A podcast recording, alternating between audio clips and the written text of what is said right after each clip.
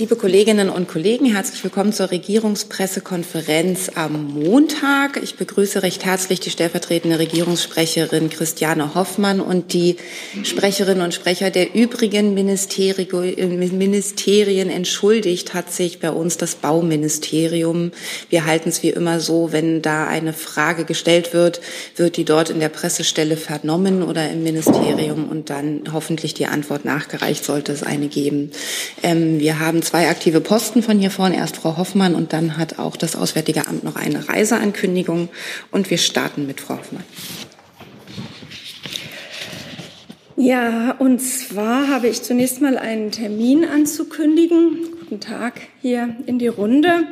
Am 4. September wird Bundeskanzler Olaf Scholz an der Gedenkveranstaltung 25 Jahre Freundeskreis Yad Vashem in Deutschland teilnehmen er wird dort eine Rede halten. Die Veranstaltung findet von 16 bis 17 Uhr in der Synagoge Joachimsthaler Straße in Berlin statt. Die Frist zur Akkreditierung läuft bis Donnerstag. Ähm, dann würde ich gerne noch etwas zu den Überschwemmungen in Pakistan hier im Namen der Bundesregierung sagen. Durch die Monsunregen und ihre Folgen in vielen Regionen Pakistans sind seit Beginn dieses Jahres enorm hohe Zahlen an Todesopfern und Verletzten zu beklagen. Zudem sind viele Menschen obdachlos geworden. Das erfüllt uns mit Trauer. Unsere Gedanken sind bei den Hinterbliebenen der Opfer. Wir wünschen den Verletzten Genesung, rasche Genesung und hoffen, dass es gelingt, den Obdachlosen eine schnelle Rückkehr in ihre Heimatregion zu ermöglichen. Wie Sie wissen, hat Pakistan um internationale Hilfe gebeten. Die Bundesregierung berät im Moment, was sie da tun kann. Soweit aktiv von meiner Seite. Danke dafür. Dann würde ich vorschlagen, nehmen wir die Reiseankündigung gleich noch mit dazu. Vielen Dank. Außenministerin Baerbock wird morgen Abend von der Kabinettsklausur in Meseberg nach Prag reisen. Dort findet am Dienstag und Mittwoch ein informelles Treffen der EU-Außenministerinnen und Außenminister statt, das sogenannte Gymnich-Treffen. Ähm, der hohe Vertreter der EU für Außen- und Sicherheitspolitik, Josep Borrell, und der tschechische Außenminister Jan Lipavsky haben die Außenministerinnen und Außenminister nach Prag eingeladen. Ähm, das Treffen findet da also im Rahmen der tschechischen EU-Präsidentschaft statt. Im Rahmen dieses informellen Treffens wird es im Schwerpunkt um die Beziehungen der EU zu Afrika sowie um das Verhältnis EU-Russland gehen. Am Mittwoch sind auch die Außenminister der Ukraine, von Georgien und der Republik Moldau zum Mittagessen dazugeladen. Zu EU-Russland geht es am Mittwoch darum, vor dem Hintergrund des Angriffskriegs Russland gegen die Ukraine das EU-Handeln langfristig auszurichten. Wir setzen uns dafür ein, dass die Unterstützung für die Ukraine auf allen Ebenen fortgesetzt wird. Und daneben muss es darum gehen, die EU selbst handlungsfähiger und resilienter zu machen, sowie das Engagement gegenüber der russischen Zivilgesellschaft fortzusetzen. In diesem Kontext dürfte auch das Thema der Visavergabe an russische Staatsangehörige eine Rolle spielen. Dazu hat sich die Außenministerin am vergangenen Freitag in Kopenhagen ja bereits geäußert. So viel von mir. Danke dafür. Dann kommen wir zu Ihren Fragen, sollten Sie die zu den erstmal genannten Themen haben. Ich äh, gehe in der Reihenfolge wieder vor. Der Termin des Kanzlers beim Freundeskreis Yad Vashem. Gibt es dazu Fragen? Bitte. Ich hätte, hätte da eine Anschlussfrage. Und zwar wird an diesem 4. September ja auch der israelische Staatspräsident Herzog nach Deutschland kommen. Frau Hoffmann, äh, wann wird er sich denn mit dem Kanzler treffen? Ich glaube, diesen Termin haben wir bisher noch nicht angekündigt und dann tun wir das zu gegebener Zeit. Weitere Fragen zu diesem Thema sehe ich nicht. Dann zum Thema Pakistan. Herr Jessen? Ja, ich bitte diese Frage jetzt nicht falsch zu verstehen angesichts äh, der Todesopfer. Ähm, führt die Situation in Pakistan in irgendeiner Weise dazu, dass die Bemühungen der Bundesregierung, ähm, ehemalige Ortskräfte und ihre Angehörigen über Pakistan nach Deutschland äh, kommen zu lassen, erschwert oder behindert werden oder gibt es da keinen Kontext? Sie haben vielleicht mitbekommen, dass der pakistanische Außenminister letzte Woche einen Besuch in Berlin geplant hatte, wo das von Ihnen erwähnte Thema auch äh, sehr hoch auf der Agenda stand. Äh, diesen Besuch musste er absagen. Äh, aufgrund der Überschwemmungskatastrophe, das ist vielleicht beantwortet vielleicht äh, zum Teil Ihre Frage. Die Außenministerin hat sich äh, dazu äh, an dem Tag der Absage selbst gleich geäußert, äh, dem pakistanischen Außenminister und dem pakistanischen Volk auch ihr ihr Beileid ausgesprochen für die entsetzliche Katastrophe, die sich dort äh, gerade abspielt und äh, natürlich auch ihr Verständnis dafür ausgedrückt, dass äh, in so schwierigen Zeiten äh, diese Reise verschoben werden musste. Trotzdem halten wir natürlich an der Zusammenarbeit mit Pakistan äh, fest, bei dem Bemühen, Menschen aus Afghanistan in Sicherheit zu bringen und ähm, setzen darauf, dass das auch weiterhin äh, möglich ist und äh, haben da auch positive Signale von der pakistanischen Seite, dass sie diese Zusammenarbeit ähm, mit uns weiter schätzt. Insofern äh, ändert das nichts an unseren an unseren Bemühungen. Ähm, aber es ist richtig, dass äh, in Pakistan derzeit äh, natürlich für die Regierung äh, diese ähm, Flutkatastrophe sehr viel äh, Aufmerksamkeit verlangt. Zu Recht. Weitere Fragen zu diesem Thema sehe ich nicht. Dann hatten wir die Reise der Außenministerin zum Treffen der EU-Außenministerin und Außenminister nach Prag. Herr Eckstein. Herr Burger, eine Frage, kurzer Hinweis, Sie haben das falsche Namensschild. Ach, vielen Dank für den Hinweis. Ich höre Ihnen schon mal zu. Ja, einmal nur die Frage, Sie hatten gesagt, sie wird dort morgen Abend hinreisen nach Prag. Das heißt, sie verpasst die Abendveranstaltungen, aber auch den Mittwoch der Kabinettsklausur in Meseberg. Ähm, angesichts der vielen drängenden Probleme, über die ja dort auch gesprochen werden soll, wäre dieser Termin für die Außenministerin nicht wichtiger? Sie haben recht, das ist eine Terminkollision zwischen der Kabinettsklausur in Meseberg und dem informellen Treffen der EU-Außenministerin und Außenminister in Prag. Beide finden an den beiden selben Tagen statt. Ähm, da gibt es, glaube ich, keine idealen Lösungen in solchen Situationen. Die Außenministerin hat sich jetzt entschieden, äh, ihre, ihre Teilnahme so zu timen, dass sie äh, bei der Kabinettsklausur an den, äh, an den äh, Tagesordnungspunkten zur nationalen Sicherheitsstrategie und zur Energiesicherheit teilnehmen kann.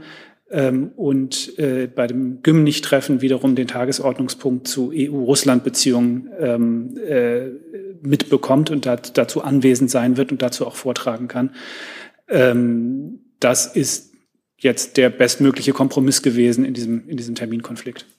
Ist sie denn vielleicht auch die Frage an Frau Hoffmann die einzige Ministerin, die äh, teilweise in Meseberg fehlen wird? Werden alle anderen teilnehmen? Mir ist es jetzt von niemand anderem in Wahrheit bekannt, aber so allenfalls müssten wir das nochmal nachreichen. Aber zum jetzigen Zeitpunkt wüsste ich von keiner anderen Abwesenheit. Hi, hier ist Tyler, ich filme das Ganze. Hier ist Thilo, ich äh, stelle dir die Fragen. Hier ist Hans, ich achte aufs Protokoll und stelle fest, wir sind unter drei. Heimliche Info nur für euch. Gar nicht so heimlich, kann man in den Infos lesen, wie man uns unterstützen kann. Nämlich per PayPal oder Überweisung. Weiter geht's.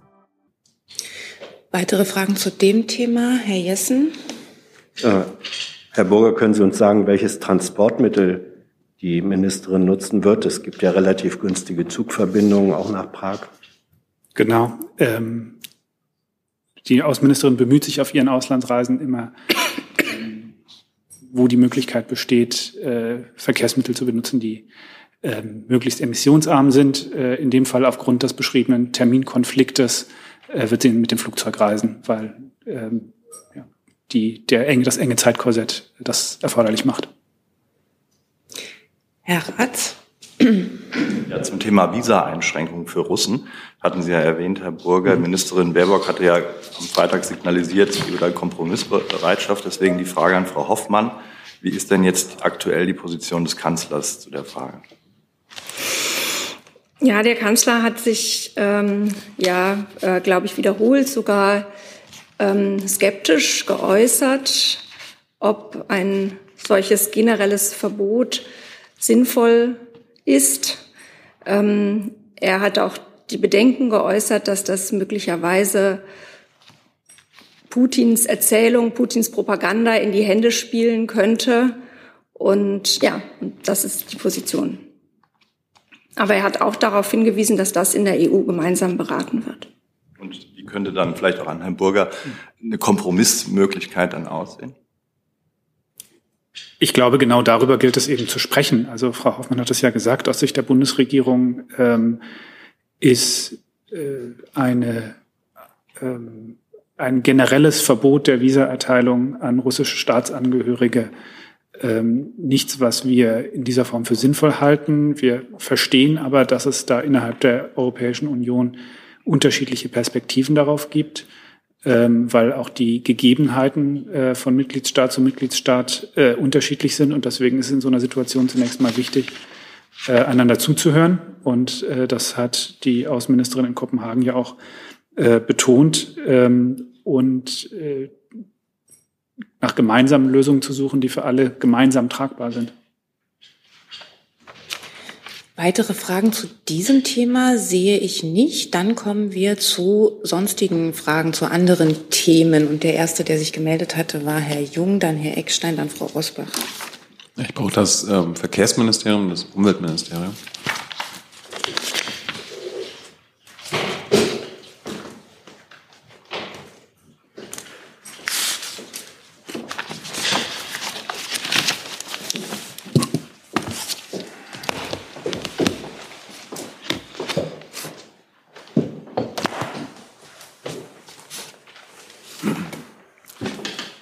Geht um den Bericht des Expertenrats für Klimaschutz. Ähm, da würde mich eine Einschätzung des BMU, also des Umweltministeriums, interessieren, wie Sie die Bewertungen der Sofortprogramme für das Bau- und Verkehrsministerium sehen. Und Frau Lauer, äh, der Rat hat sich ja insbesondere mit Ihrem Programm äh, auseinandergesetzt, indem es gesagt hat, dass das Programm, Zitat, eine zwar emissionsmindernde Wirkung entfaltet, aber nicht die Anforderungen an ein Sofortprogramm gemäß Bundesklimaschutzgesetz erfüllt.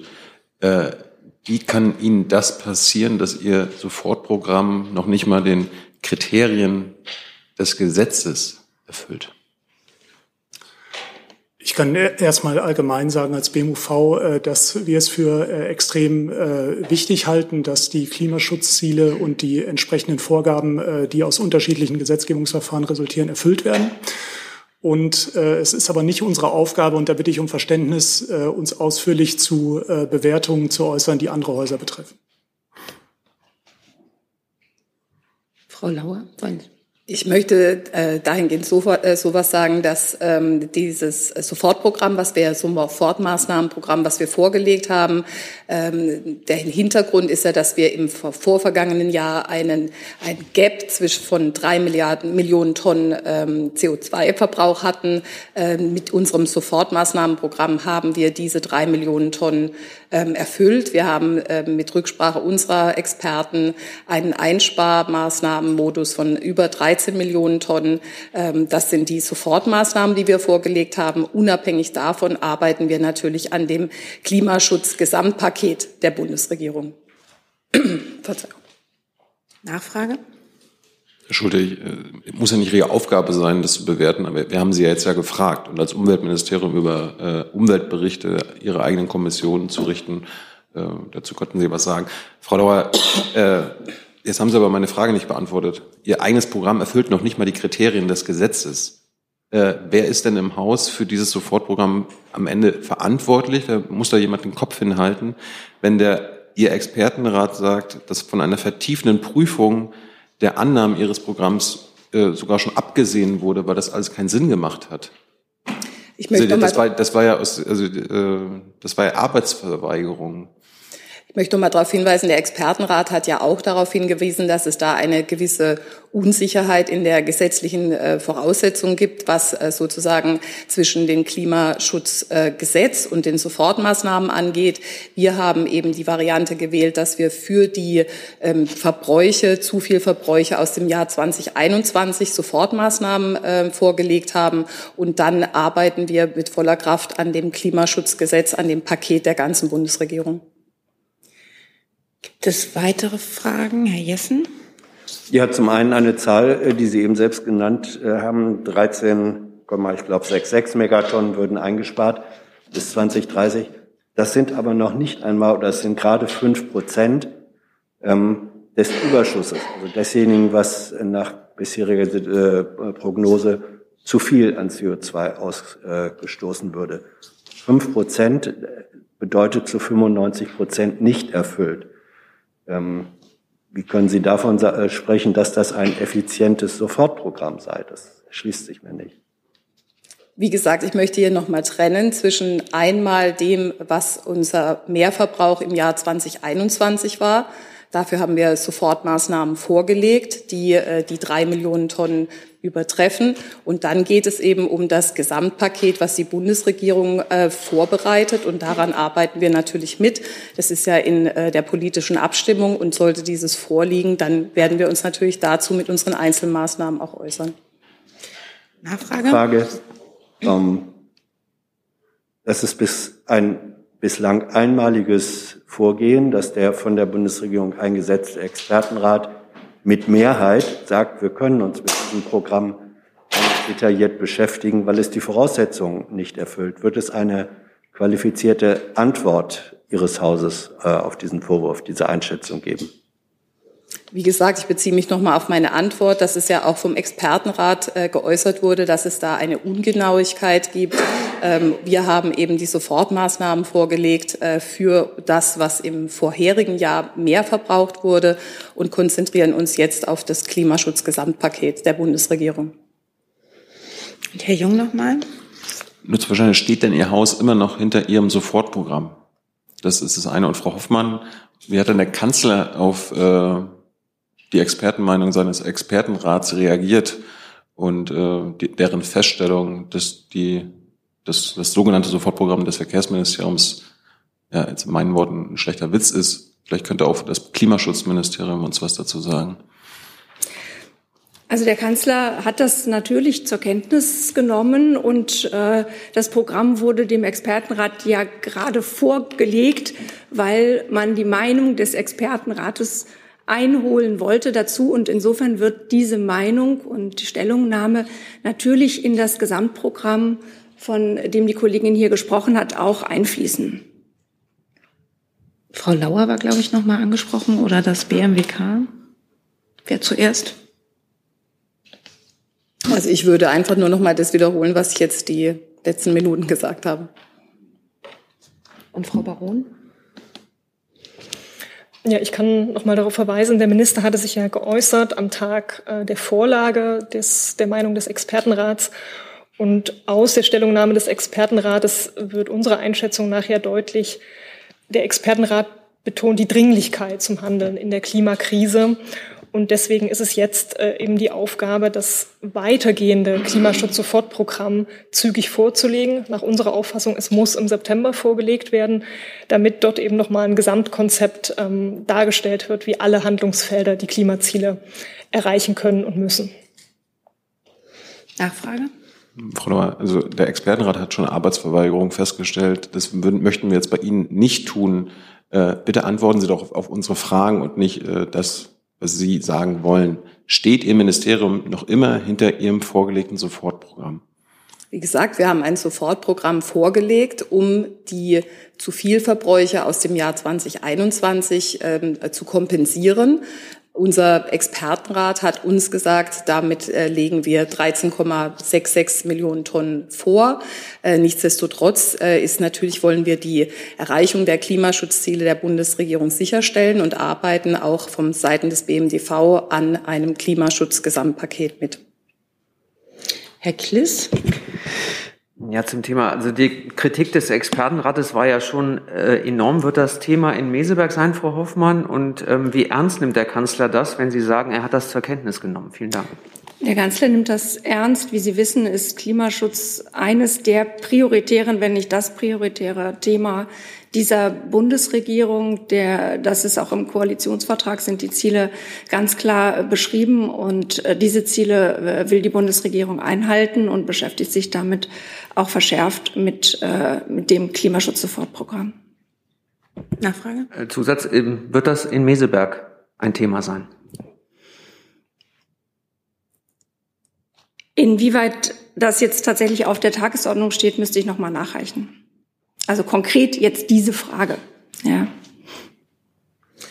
Weitere Fragen, Herr Jessen, noch mal dazu? Äh, muss aus Sicht des Kanzleramts oder des Kanzlers das Verkehrsministerium in diesem Punkt nacharbeiten, Frau Hoffmann? Es wird ja, wie die Kollegin auch gesagt hat, jetzt im Moment auch ähm, wirklich mit verschärfter Dringlichkeit an dem Klimaschutz-Sofortprogramm der Regierung insgesamt gearbeitet. Und äh, da wird die Kritik des Expertenrates natürlich äh, eine Rolle spielen und mit einfließen in diese Arbeit. Nachfrage. Ähm, der FDP-Chef und Finanzminister Christian Lindner hat im Sommerinterview kürzlich gesagt, dass in Zukunft äh, Klimaziele intersektoral äh, erfüllt werden müssten. Besteht, liegt darin nicht das Risiko, dass einzelne Sektoren, zum Beispiel Verkehr, die ihre äh, Ziele weit verfehlen, sich dann durch andere Häuser kompensieren lassen? Ähm, wie wird das verhindert? Wie das im Einzelnen ausgestaltet wird, darüber läuft ja jetzt im Moment die Ressortabstimmung. Deshalb kann ich da jetzt eigentlich keine Details zu nennen. Weitere Fragen? Herr Jung, vielleicht eine letzte. Ich habe, wie gesagt, noch andere Kolleginnen und Kollegen mit anderen Themen auf der Liste. Dann vielleicht jetzt eine letzte Frage zu dem Thema. Hat das denn jetzt irgendwelche rechtlichen Folgen, dass das, wenn das Verkehrsministerium gegen das Bundesklimaschutzgesetz äh, verstößt? Äh, hat das irgendwelche rechtlichen Folgen? Oder ist das quasi äh, okay, wenn ein Ministerium, das ein Sofortprogramm vorlegen muss, äh, deren Kriterien nicht die das Bundesklimaschutzgesetz erfüllt? Wer kann das beantworten? Also ich danke. Also, sollte ich oder willst du? Ja. Ja, ist gerne das Klimaschutzministerium. Also das äh, Klimaschutzgesetz sieht ja ähm, verschiedene Verfahren vor. Ne? Es sieht eben vor, dass, ähm, dass der Expertenrat Stellung nimmt, ähm, wenn Ziele verfehlt werden und dann in einer bestimmten Zeit, bestimmt äh, binnen weniger Monate, ein Sofortprogramm vorgelegt werden muss. Das Klimaschutzgesetz nennt aber insgesamt ja auch die Ziele, die im Klimaschutz zu erreichen sind.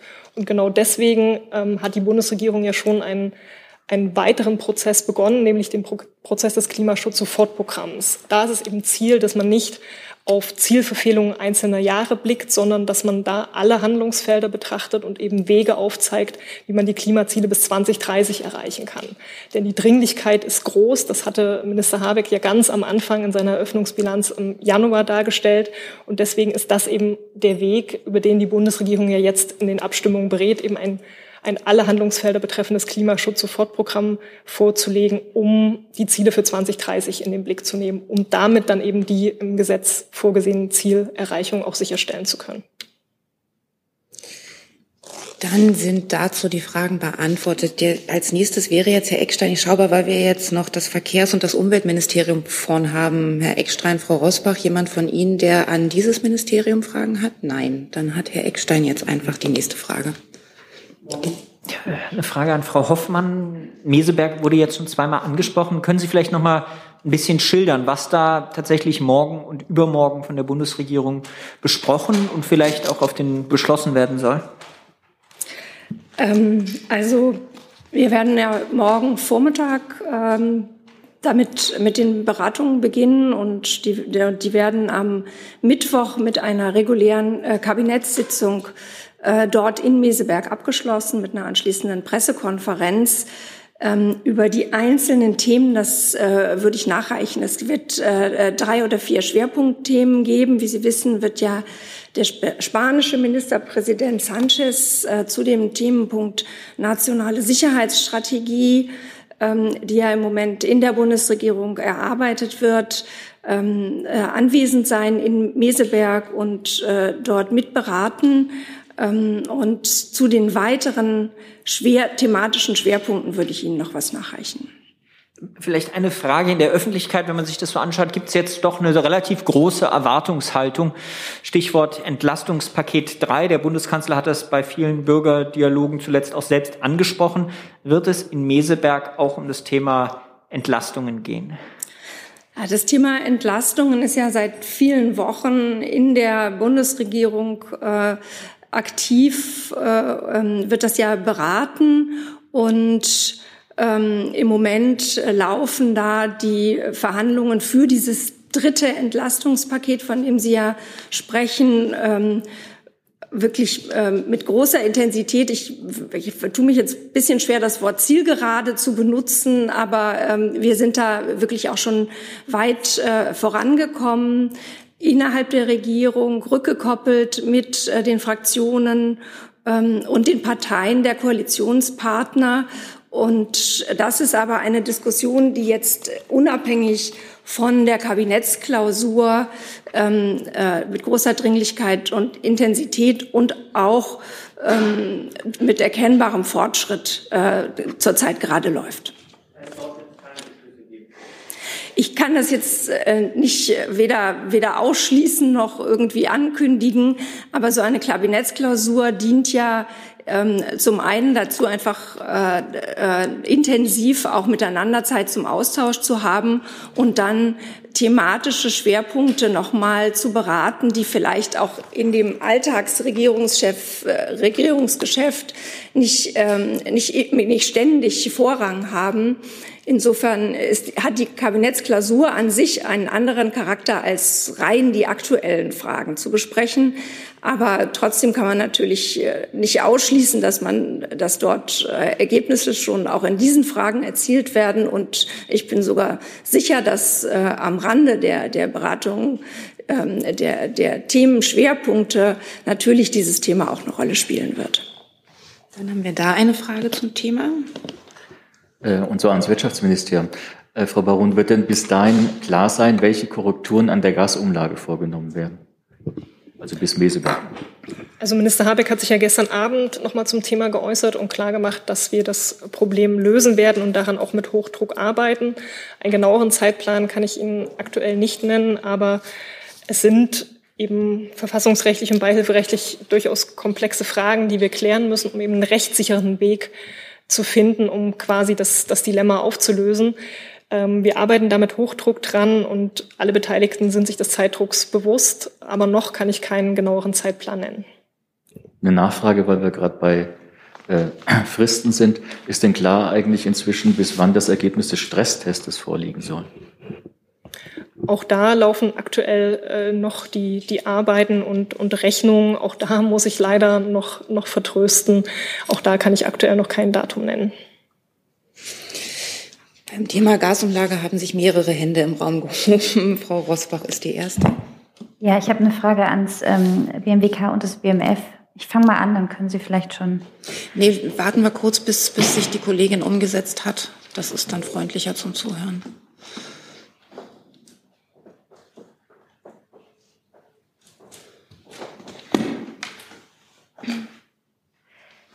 Ähm, ja, vielen Dank. Ähm, Frau Baron, wie konkret ähm, soll denn die Entkopplung von Gas- und Strompreis funktionieren? Das ist ja sozusagen noch eine zweite Baustelle neben der Gasumlage.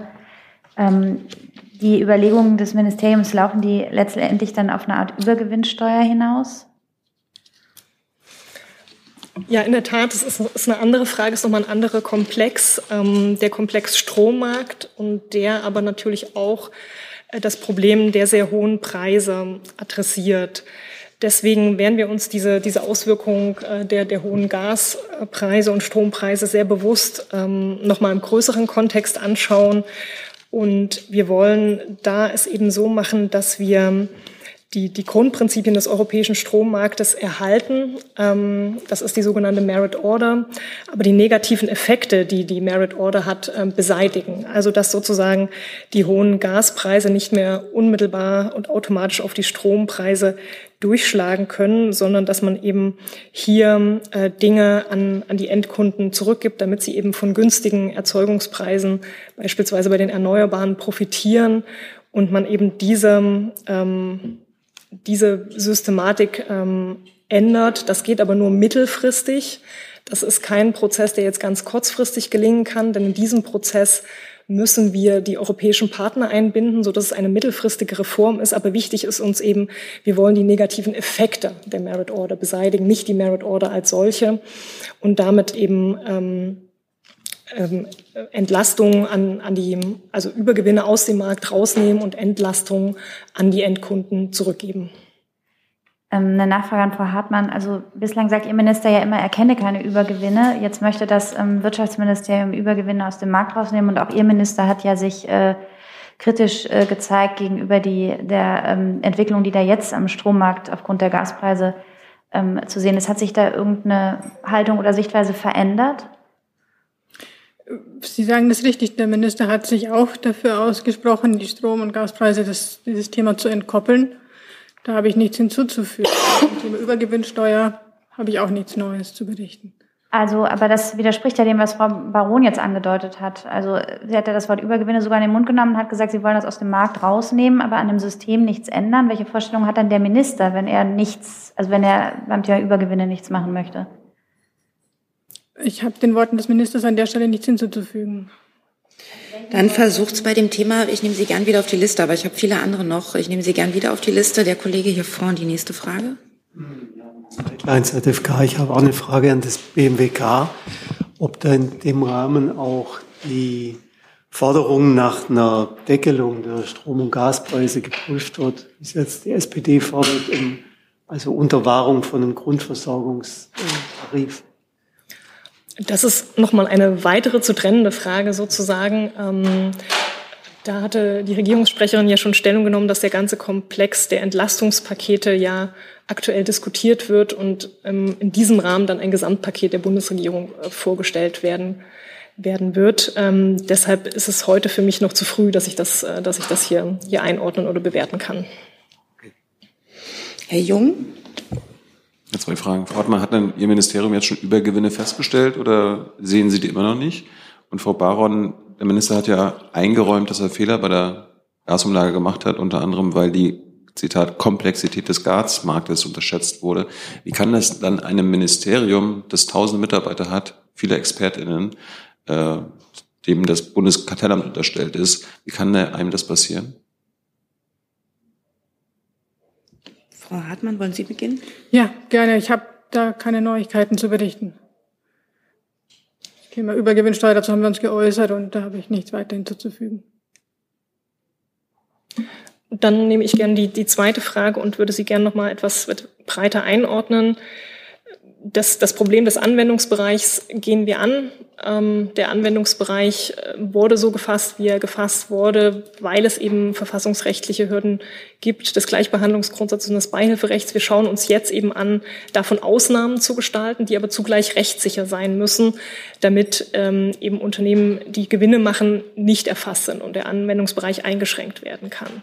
Die Gasumlage als solche ist aber nach unserer Einschätzung weiterhin notwendig, eben weil wir einen sehr, sehr nervösen Markt sehen, der natürlich davon geprägt ist, dass es große Unsicherheit gibt ähm, beim Thema Lieferungen aus Russland. Russland hat die Lieferungen vor einigen Monaten gekürzt. Ähm, mit Verweis auf angebliche technische Probleme, die es nach unserer Auffassung nicht gibt. Und das hat die Unsicherheiten im Markt eben stark erhöht und führt in diesem sehr komplexen Markt immer wieder zu enormen Preissprüngen und Preisreaktionen, eben weil der Markt geprägt ist aus einer Kombination von Langfristmärkten, Kurzfristmärkten, Ratings, die alle zusammenspielen. Deswegen ist ein Gesamtinstrument wie die Gasumlage notwendig, um die Märkte zu stabilisieren und am Laufen zu halten. Wir brauchen laufende Gasmärkte, sonst steht am Ende die Gasversorgung nicht mehr sicher. Und deswegen müssen wir das angehen. Wir haben jetzt gesehen in der Konsequenz der zwölf Unternehmen, die beantragt haben, wie gesagt, RWE hat ja bereits verzichtet ähm, auf die Umlage Geltendmachung, dass Unternehmen dabei sind, eben große Handelshäuser, große Strom- und Gashandelshäuser mit Sitz ähm, ähm, auch, ähm, auch in, nicht, nicht nur in Deutschland, sondern in, in, anderen Ländern in Europa oder in der Schweiz, deren ähm, die in der, dass, dass sie existieren, natürlich bekannt sind, wie sich aber ihre Geschäftsfelder genau zusammensetzen, das ähm, ist eben eine Frage, die Sie nicht so leicht durchblicken können, eben weil auch Geschäftsberichte teilweise nicht veröffentlichungspflichtig sind. Insofern müssen sie in diesem komplexen Markt agieren und das oberste Gebot ist eben die Versorgungssicherheit zu gewährleisten und Märkte am Laufen zu halten. Das ist das absolut übergreifende Ziel der Bundesregierung und der Zweck der Gasumlage und damit ist die Gasumlage als solche weiter notwendig. Aber ja, Sie haben völlig recht, ähm, die Anpassungen im Anwendungsbereich, die werden wir jetzt vornehmen, sauber abgeklopft, damit sie eben auch verfassungsrechtlich und beihilferechtlich hält. Aber ähm, mit dem Ziel, den Anwendungsbereich klar einzuschränken. Nachfrage?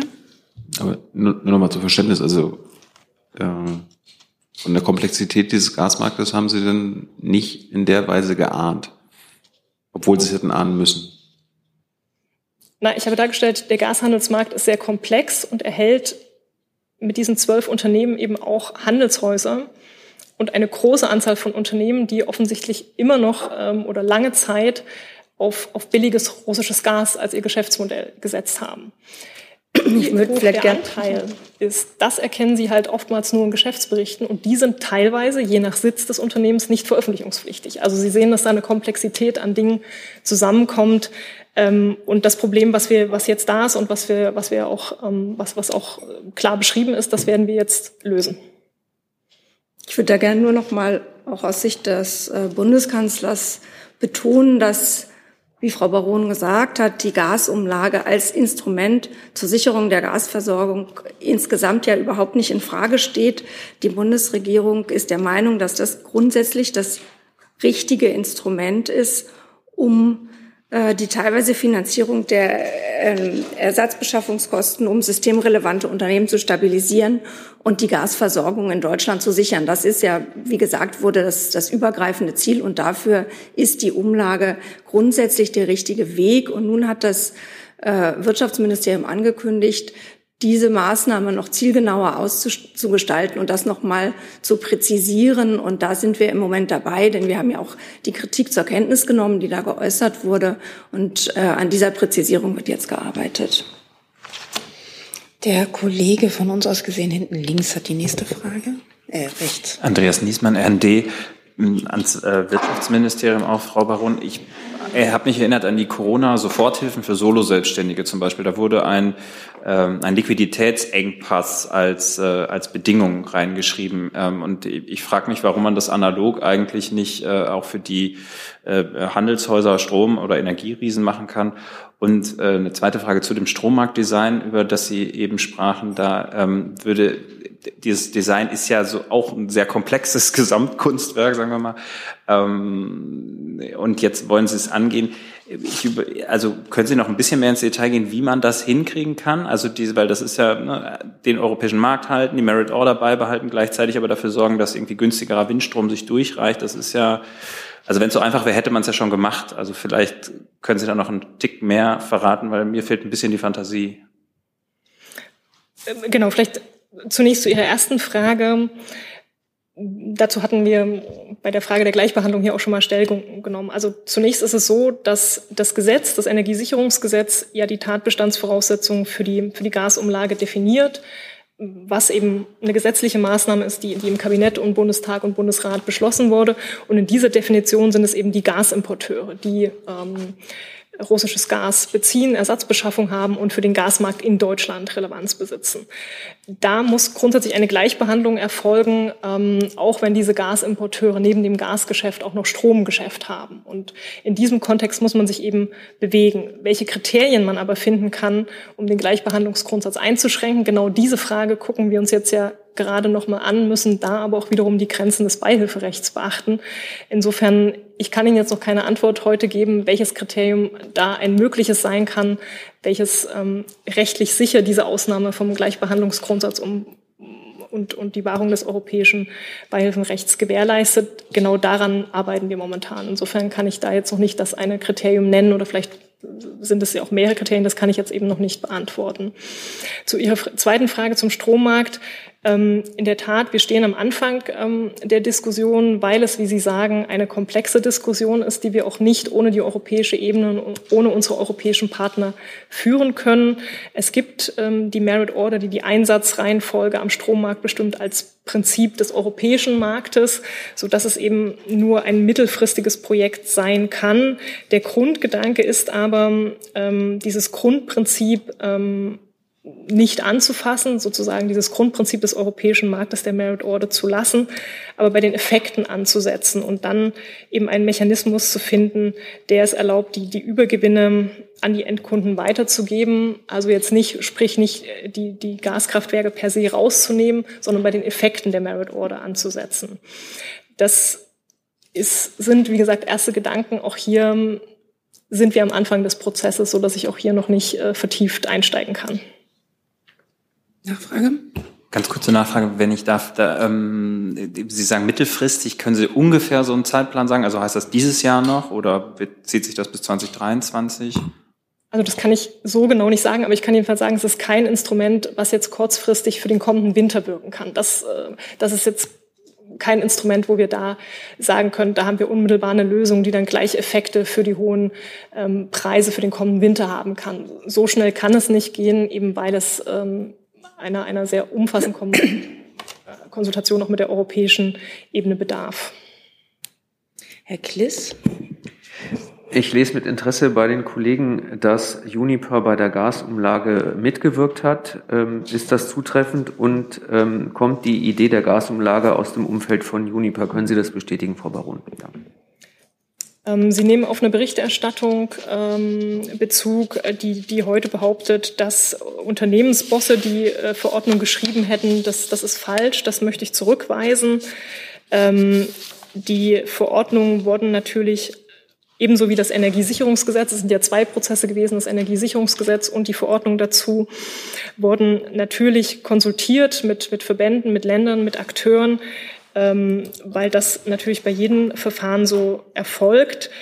Ähm, aber den Vorwurf, den diese Berichterstattung konkret macht, die Unternehmensbosse hätten die Verantwortung, äh, die, Verordnung geschrieben, das möchte ich klar zurückweisen. Ähm, richtig ist, dass wir in diesem Prozess ähm, mehrere Sachen ja zusammengefallen ist, also auch die Juniper-Rettung. Im Kontext der Juniper-Rettung haben wir selbstverständlich mit Juniper gesprochen. Es ist ja der Adressat der Rettung und natürlich auch mit Fortum als dem finnischen Eigentümer. Äh, das haben wir aber auch immer klar gesagt, dass wir logischerweise äh, mit, mit Juniper und Fortum im Kontext des Rettungspaketes sprechen. Und um auch das noch transparent und klarzustellen, ähm, im Rahmen der, der Verordnungen äh, und auch im Rahmen des Juniper-Rettungspaketes, und das ist auch üblich bei solchen Riesenrettungspaketen, hatten wir externe Beratungen, die haben wir auch schon mal offengelegt. Wir sind durch Kanzleien unterstützt worden und wir sind auch durch ähm, äh, Wirtschaftsprüfer und ähm, und, und Finanzhäuser unterstützt worden. Also ich kann das für Juniper auch nochmal ganz klar sagen. Die Beratung erfolgte hier durch Lazar als Investmentbank, durch PwC als Mandatator und durch CMS als Kanzlei. Und auch bei der Verordnung wurden wir durch CMS beraten. Nachfrage? Zusatz bei der Aufzählung dieser vielen Berater stellt sich mir die Frage, ähm, gibt es auch eine Aufstellung, was diese Beratung das äh, BMWK gekostet haben? Das müsste ich nachreichen, das liegt mir jetzt so nicht vor, aber das kann ich, kann ich sicher nachreichen. Vielen Dank. Dann Frau Rosbach. Ja, ähm, ich habe eine Frage nochmal an Frau Hoffmann. Sie haben ja eben gesagt, dass der Kanzler das Instrument Gasumlage nach wie vor für richtig hält. Also ist, äh, das bedeutet das quasi, dass die Variante, dass doch auf eine Alternative gesetzt wird, die ist sozusagen keine. Also es wird definitiv bei diesem Instrument bleiben. Es geht ja jetzt um eine Präzisierung dieses Instruments, wofür die Rahmenbedingungen ja von Frau Baron hier klar äh, und deutlich gemacht wurden, dass es muss eine rechtssichere Präzisierung sein, die zugleich ähm, die Kritik, die geäußert wurde, nämlich dass Unternehmen, die möglicherweise das gar nicht nötig haben, davon profitieren, das zu vermeiden, dass, äh, dass das aufgenommen wird. Das ist, worum es jetzt äh, geht. Ich hätte noch eine kleine Nachfrage, Frau Baron. War das denn eigentlich immer das ausschließliche und einzige Lieblingsinstrument Ihres Ministers oder gab es ernsthafte Überlegungen zu einer Alternative? Sagen Sie nochmal das einzige und dann habe ich das Substantiv nicht verstanden. Lieblingsinstrument. Also ich nehme an, Sie sprechen von der Gasumlage weiterhin. Ähm, ja. Auch da nochmal, es ist nicht das einzige Instrument. Wir haben ähm, für Juniper und wir haben für Gazprom Germania milliardenschwere Rettungspakete geschnürt. 15 Milliarden äh, für, für Juniper und, äh, und um den Altkomplex Gazprom Germania ähm, zu stützen und auch da die Märkte am Laufen zu halten, haben wir auch da 9 Milliarden äh, KfW-Kredite ähm, investiert in den Altkomplex Gazprom Germania, der jetzt unter dem neuen Namen Securing Energy for Europe, SEFE, firmiert. Insofern, es gibt die Kombination aus Rettungspaketen und Gasumlage. Wir glauben aber, dass beides notwendig ist, eben wie dargelegt, um diese Märkte, die sehr nervös sind und sehr komplex sind, die Gasmärkte zu stabilisieren und die Versorgungssicherheit wirklich im Winter gewährleisten zu können. Aber es gibt nicht nur ein Instrument, sondern es gibt genau diese Kombination aus Rettungspaketen und Umlage. Der nächste auf der Liste ist Herr Jessen. Lernfrage beim anderen krisenbedrohten Unternehmen vor einigen Jahren, der Lufthansa, sah die Rettung dann so aus, dass der Staat Anteilseigner geworden ist mit bis zu über 20 Prozent. Das ist inzwischen wieder abgebaut. Die Bundesrepublik hat sogar Gewinne dabei gemacht. Wäre das nicht im Falle vor allem von Uniper ein Weg gewesen, den Sie auch hätten gehen können, nämlich zu sagen, wir sichern das Unternehmen auch öffentlich erkennbar dadurch und wirken Spekulationen äh, entgegen, indem wir äh, Anteile übernehmen? Also nochmal, es gibt bei Juniper ja ein umfassendes Rettungspaket, 15 Milliarden bestehend aus Eigenkapital und Fremdkapital. Ähm, so dass es, es gibt dieses Rettungspaket plus die Gasumlage. Und wir glauben, dass sich hier auch die Situation von der damaligen Lage in Corona unterscheidet und vom, vom damaligen Lufthansa-Paket, weil der Gasmarkt von anderer Komplexität nochmal ist aufgrund des beschriebenen Zusammenspiels von Kurzfristmärkten, von Spotmärkten, von Langfristmärkten, von Ratings, die einer zusätzlichen Stabilisierung bedürfen. Aber nochmal, auch das Juniper-Rettungspaket enthält Eigenkapital und Fremdkapitalmaßnahmen. Ja, aber ich, mir wäre jetzt nicht bekannt, korrigieren Sie mich, wenn ich es falsch weiß, es ist nicht so, dass äh, zum Beispiel Bundesrepublik analog zur Lufthansa sagt, wir werden im relevanten Ausmaß Anteilseigner bei Uniper und garantieren alleine durch diese Anteilseignerschaft auch dafür, dass dieses Unternehmen nicht pleite gehen kann. Das ist ein anderer Ansatz als über Kredite. Warum wurde äh, dieser Weg nicht gegangen bislang? Gut, das ist jetzt sicher eine Bewertungsfrage der Maßnahmen, aber auch hier gibt es ja ähm, Eigenkapitalmaßnahmen, die eben nicht nur Kredite sind, sondern die auf der Eigenkapitalseite stehen und auch, auch ähm, stille Anleihen beinhalten, dann ist es sicher eine Frage, ob Sie sagen, dass dieses Eigenkapital ist dann kein Eigenkapital, was ausreicht. Das mag eine Bewertungsfrage sein, die überlasse ich dann gerne Ihnen. Aber ebenso wie bei Lufthansa gibt es die Kombination aus, aus Eigenkapital und Fremdkapital. Natürlich ist die Ausgestaltung insgesamt dann immer Verhandlungssache und natürlich ähm, auch dessen, was man sich mit den Verhandlungspartnern einigt und da auch nochmal der Gedanke hier ähm, war Verhandlungspartner ja sowohl Juniper als auch Fortum als der finnische Anteilseigner, der natürlich da auch ähm, zu berücksichtigen ist. Herr Jung? Frau Baron, weil die Frage nach dem Ursprung der Gasumlage ja gestellt wurde, können Sie uns dann mal sagen, aus Ihrer Sicht, wer sich wann die Gasumlage ausgedacht hat? Also wer ist auf die Idee gekommen im Haus? Na, nochmal, die Gasumlage befindet sich im Energiesicherungsgesetz. Ähm, und das Energiesicherungsgesetz hat zwei Paragraphen, den Paragraph 24 und den Paragraphen 26. Und im Kontext ähm, der steigenden Unsicherheiten ähm, am Gasmarkt, der Lieferkürzungen Russlands, äh, die dann nach den Wartungsarbeiten, nach den regulären Wartungsarbeiten der Nord Stream 1 auftauchten, wurde ja dann das Energiesicherungsgesetz nochmal angepasst. Und ähm, diese beiden Mechanismen, also der, der zweite Mechanismus der 26 ergänzt, um die Gasmärkte zu stabilisieren und Versorgungssicherheit zu gewährleisten und diese Prozesse dann eben ähm, mit, mit höchster Dringlichkeit äh, im Kabinett beschlossen und im Bundestag und Bundesrat. Aber wer, wer ist denn bei Ihnen auf die Ergänzung dieses Gesetzes gekommen? Bei der Gasumlage? Nun, das sind Prozesse, die in der Regierung abgestimmt wurden, die in der Regierung verhandelt wurden. Und unser Haus trägt aber natürlich die Federführung für, für diese Fragen, weil es eine Regelung im Energiesicherungsgesetz ist. Also das Haus des BMWK hat dann schlussendlich einen Vorschlag vorgelegt, der in der Regierung so abgestimmt ins Kabinett gegangen ist. Dann hier vorne nochmal. Ich hätte auch nochmal eine Frage ans BMWK. Das geht jetzt ein äh, bisschen weg von der Gasumlage eher hin zur Versorgungssicherheit. Ähm, spielt hier eigentlich äh, die, die kurzfristige Aktivierung von Potenzialen von erneuerbaren Energien eine große Rolle und können Sie da vielleicht zwei, drei Beispiele nennen, was da machbar wäre? Mir ist aufgefallen, die SPD fordert jetzt ja unter anderem zum Beispiel eine ähm, Aufhebung der temporären Nutzungseinschränkungen von Windkraftanlagen oder fordert, dass zum Beispiel genehmigte erneuerbare Anlagen sofort ans Netz gehen können. Sie dafür vielleicht die allgemeine Einschätzung und vielleicht zwei, drei Beispiele, was man da machen könnte. Also das sind Prüfungen, die natürlich mhm. ebenso laufen und wo wir ja auch schon vor der Sommerpause erste Vorschläge ähm, gemacht hatten. Natürlich ist auch die Frage, was kann man bei den erneuerbaren Energien noch machen? Wie kann man mehr erneuerbaren Strom nutzen, auch kurzfristig? Das ist ja immer so der Prozess, was kann für den kommenden Winter tatsächlich nutzbar sein? Wir haben das Langfristziel, die Erneuerbaren massiv auszunehmen, aus, auszubauen und, ähm, und Verfahren zu beschleunigen nur ehrlicherweise muss man sagen, viele dieser Verfahren wirken natürlich in die Zukunft und wirken nicht ganz kurzfristig. Dennoch haben wir uns auch Maßnahmen angeschaut, die kurzfristig und für den kommenden Winter ähm, wirken können und diese auch vorgestellt, sei es bei Biomasse, da nochmal Ausnahmen vorzunehmen oder bei Bestandsanlagen von Solar, die die 70 Prozent äh, Kappung ähm, aufheben zu können. Das, das sind Vorschläge, die wir schon gemacht hatten und natürlich schauen wir immer weiter, was, was noch möglich ist. Aber man muss dann immer ein bisschen gucken, was ist die Kurzfristperspektive und was ist die Mittelfristperspektive. Denn nicht alles ist natürlich kurzfristig für den kommenden Winter machbar. Aber äh, genau äh, da, darüber denken wir auch nach. Genau diese Potenziale eben auch äh, durchzuschauen und zu schauen, ist da noch was, was machbar, was genutzt werden kann.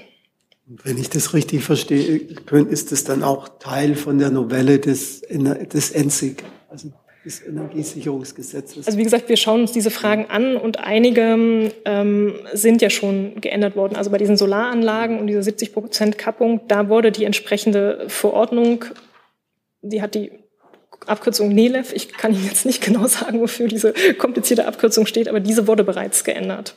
Hm. Gibt es weitere Fragen zu diesem Thema, Herr Eckstein? Zwei Nachfragen. Die erste Nachfrage wäre nochmal zum Thema Gasumlage. Sie haben das ja jetzt ziemlich ausgeführt, Frau Baron, dass es da verfassungsrechtliche und beihilferechtliche Bedenken gäbe, die man prüfen müsste. Und Sie haben jetzt aber nochmal gesagt, Frau Hoffmann, das Instrument steht überhaupt nicht zur Frage. Man müsste nur diese Probleme lösen.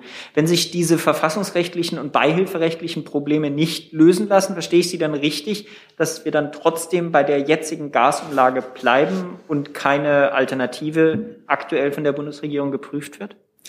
Ähm, ich bin nicht sicher, ob Sie sich da richtig verstanden haben, müsste Frau Baron vielleicht noch mal ergänzen. Aber die, äh, die Ausführungen von Frau Baron äh, haben sich meinem Verständnis nach darauf bezogen, dass es beihilferechtliche Fragen gibt bei einer Präzisierung, nämlich wenn man dann bestimmte Unternehmen doch nicht in den Genuss der Umlage kommen lassen will, dann könnte es beihilferechtliche Fragen äh, geben, die sich da stellen und nicht in, äh, für die Frage der Umlage so, wie sie jetzt designt ist. Das war aber nicht die Frage. Die Frage war, ob die Gasumlage selbst dann in Kraft tritt, wenn man die Trittbrettfahrer nicht ausschließen kann wegen dieser Bedenken. Da will ich jetzt abschließend äh, mich gar nicht dazu äußern, sondern jetzt im Moment äh, geht es ja darum, diese Präzisierung vorzunehmen und äh, damit ist das BMWK ja im Moment beschäftigt. Genau, also ne, nur noch mal zum Verständnis, also die Gasumlage als solche halten wir weiter für notwendig. Wir wollen jetzt den Anwendungsbereich einschränken, und zwar rechtssicher einschränken. Und dafür müssen wir eben verfassungsrechtliche Fragen, Stichwort Gleichbehandlungsgrundsatz und europarechtliche Fragen, Stichwort Beihilferecht, sauber abklopfen, dass wir eben, wenn wir da eine Einschränkung definieren, diese eben trägt. Und daran arbeiten wir. Und nur um das noch einmal sozusagen, damit keine Missverständnisse auftreten, die Gasumlage als, als solche steht als Instrument zur Stabilisierung des Gasmarkts nicht in Frage. Dann noch die Nachfrage. Sie hatten den Stresstest angesprochen, Frau Baron. Ähm, Ihr Minister hatte gestern gesagt, der sei seit drei bis vier Wochen im Gang. Ich habe jetzt noch mal nachgeschaut. Sie haben hier vor genau sechs Wochen gesagt, dass dieser Stresstest in Arbeit sei. Deswegen gerne noch mal die Nachfrage: Seit wann läuft der Stresstest? Und können Sie vielleicht doch noch mal sagen, wann es ungefähr Ergebnisse geben soll? Äh, genau, also wir haben das auch auf unserer Website veröffentlicht. Also wenn ich es richtig im Kopf habe, dann haben wir am 17. Juli, ähm, also so ungefähr in, in dem Kontext, äh, die, ähm, die Übertragungsnetzbetreiber gebeten, eben einen erneuten zweiten Stresstest zu rechnen, nachdem der erste ja äh, schon mal mit verschärften Annahmen gerechnet wurde.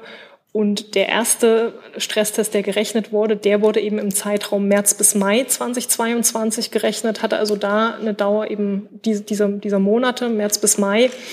Ähm, und das wollte, glaube ich, der Minister zum Vergleich heranziehen, ne? dass man sagt, also auch beim ersten, bei diesem ersten verschärften Sonderanalysen wurde von März bis Mai gerechnet. Also das war nichts, was man, äh, was man eben mal so in zwei Wochen machen konnte.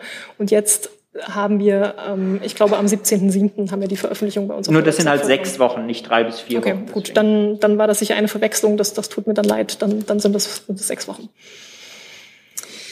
Ich habe jetzt noch zu dem Thema eine Frage von Herrn Jung. Ich schaue jetzt aber mal in die Runde. Gäbe es noch Fragen zu anderen Themen? Wir nähern uns nämlich langsam der Stunde. Herr Jessen ist der einzige Herr Jung, ob wir Ihr Thema dann noch schaffen. Also es wäre schon schön, wenn wir es halbwegs nach einer Stunde beenden könnten. Also erstmal Ihre Frage noch zum Thema Energie. Wobei auch nochmal zurück zu dem Zu der Frage vom Kollegen gerade. Also wenn die erhofften Ergänzungen, die Sie jetzt äh, einbauen wollen, aus rechtlichen Gründen nicht zum Erfolg führen können, also dass äh, Unternehmen nicht ausgeschlossen werden können, die äh, fette Gewinne machen, dann kommt die Gasumlage trotzdem. Also das prüfen wir ja gerade. Ne? Und wir sind da auch auf gutem Weg, ähm, Fragen und Möglichkeiten zu finden. Aber wir stellen sie eben dann vor, wenn wir eine Lösung haben, wo wir sagen, okay, das haben wir rechtssicher abgeklopft. Aber wir sind da auf gutem Weg und arbeiten mit Hochdruck. Hey Leute, diese Folge wird diesmal präsentiert von unserem Partner, äh, äh, Partnern, der Junge Naiv Crowd. Tausende Menschen, die uns jeden Monat mit Geldgeschenken beglücken. Danke dafür und jetzt geht's weiter. Dann hat Herr Jessen ein neues Thema. Ja, die Frage geht ans Umweltministerium, Herr Schulte. Ähm, das Fischesterben in der Oder äh, wurde jetzt seitens der polnischen Regierung mit natürlichen Ursachen äh, begründet, keine Chemie oder andere Vergiftung. Und der deutschen Seite wurde vorgeworfen, Fake News zu verbreiten, Populismus zu verbreiten, um die polnische Regierung zu diskreditieren. Ähm, wie bewerten Sie diese Äußerung? Ich kann dazu ähm, zunächst einmal sagen, dass wir äh, das nicht bestätigen können, dass es äh, um eine natürliche Ursache geht. Äh, wir haben ja schon mehrfach öffentlich geäußert, auch über Steffi Lemke in Interviews, dass es nach allem, was wir wissen, um einen menschengemachten Eintrag geht. Und äh, da greifen viele Faktoren ineinander. Also äh, Sie wissen ja selbst, dass zum Beispiel ein erhöhter Salzgehalt äh, festgestellt wurde und dass eine Algenart mit einem unaussprechlichen Namen, äh, den ich jetzt hier nicht probiere, äh, festgestellt wurde, die toxische Stoffe ähm, ausstößt. Und äh, es gibt Hinweise, die in diese Richtung gehen, dass diese Algenblüte äh, die Ursache gewesen sein könnte. Allerdings kommen da viele Ursachen ähm, hinzu. Also einerseits kommt diese Alge in den betroffenen Oderabschnitten auf natürliche Art und Weise gar nicht vor. Das heißt, äh, da muss es vermutlich dann einen Salzeintrag gegeben haben, der dann naturgemäß äh, menschlicher Ursache gewesen ist. Und es gibt andere menschengemachte Faktoren, die dazukommen. Jetzt nehme ich mal den großen Rahmen, nämlich die Klimakrise. Also wir haben in der Oder eine erhöhte Wassertemperatur gehabt, wir haben einen äh, niedrigen Wasserstand gehabt. Und wenn in eine solche Situation, also in ein ohnehin belastetes äh, Ökosystem menschengemachte Einträge hinzukommen, kann das Folgewirkungen haben. Und äh, das wäre eine Vermutung, die im Raum steht. Äh, die endgültige Ursache ist aber noch nicht ermittelt, die steht noch nicht fest, da gibt es keinen neuen Stand äh, zu vermelden. Und äh, wie Sie wissen, tagt ja heute der deutsch-polnische Umweltrat. Das heißt, äh, Bundesministerin Steffi Lemke trifft sich mit ihrer Amtskollegin Anna Moskwa in äh, Bazzaro, um die Lage an der Oder zu besprechen und um auch Folgeschritte zu vereinbaren. So, Nachfrage zu den Folgeschritten äh, gehört, dass eigentlich ein verstärktes Monitoring der Oder nötig sei. Die Messstationen dafür sind relativ teuer. Es sieht nicht so aus, dass Polen gewillt ist, ein solch verbessertes, permanentes Beobachtungssystem zu installieren. Ähm, wie gehen Sie mit der Problematik um? Äh, aus deutscher Sicht ist es, glaube ich, eine unverzichtbare Maßnahme. Ich äh, kann mich erstmal nur zu der äh, deutschen Seite und zum deutschen Monitoring-System äußern. Und da haben wir das Gefühl, dass es ein sehr gutes Monitoring gibt. Da werden ständig an bestehenden Messstellen Werte gemessen, werden auch laufend ins Internet gespielt. Die kann man sich da abrufen und werden ständig aktualisiert. Für die Ministerin Lemke ist es sehr wichtig, dass man, Sie sprachen Folgeschritte an, dass man auch über Renaturierung spricht. Also wir haben bei der Oder jetzt einen über hunderte Kilometer geschädigtes, äh, sehr wertvolles äh, Ökosystem ähm, mit gravierenden Folgeschäden, die uns wahrscheinlich noch lange beschäftigen. Und äh, Ministerin wird bei den Gesprächen mit ihrer Amtskollegin deutlich machen, dass es jetzt auch in die Zukunft gewandt um eine gute Renaturierung gehen muss. Herr Jung dazu? Findet denn die Ministerin die Aussagen von der polnischen Regierungsseite für hilfreich? Welche Äußerungen sprechen Sie genau an? Also zu dem Fake News? Naja, erstens, erstens gibt es ja von Ihrer Kollegin äh, die Fake News-Sache und dann, dass der Premierminister sagt, dass das natürlich ist. Also äh, das ist ja Quatsch von der polnischen Regierungsseite. Finden Sie das denn hilfreich bei der Aufklärung ähm, dieses Skandals? Ich äh, kann nur sagen, dass wir äh, das Gefühl haben, dass es neben solchen Äußerungen, äh, die wir ausdrücklich nicht teilen, eine Arbeitsebene gibt, die gut funktioniert. Also die deutsch-polnische Expertengruppe, die schnell in Gang gebracht wurde, die jetzt schon zweimal getagt hat, äh, die äh, arbeitet eng zusammen. Da gibt es ein produktives Klima, da werden die Daten ausgetauscht. Und wir haben das Interesse natürlich, die Aufklärung in einem guten partnerschaftlichen Geist voranzutreiben, weil man dieses, also diese Umweltkatastrophe bekommt man nur gemeinsam gelöst. Äh, anders geht das nicht. Und das ist unser Interesse und deswegen nehmen wir auch keine Stellung zu einzelnen Äußerungen. Obwohl die Sie angreifen, aber Sie von einem partnerschaftlichen Geist sprechen. Obwohl die uns äh, in einer Art und Weise mit Informationen konfrontieren, die wir nicht teilen. Weitere Fragen zu diesem Thema sehe ich nicht. Herr Jung, war das auch das Thema, das Sie noch fragen wollten? Dann sind wir am Ende dieser Pressekonferenz angekommen. Ich danke unseren Gästen fürs Kommen. Bis zum nächsten Mal.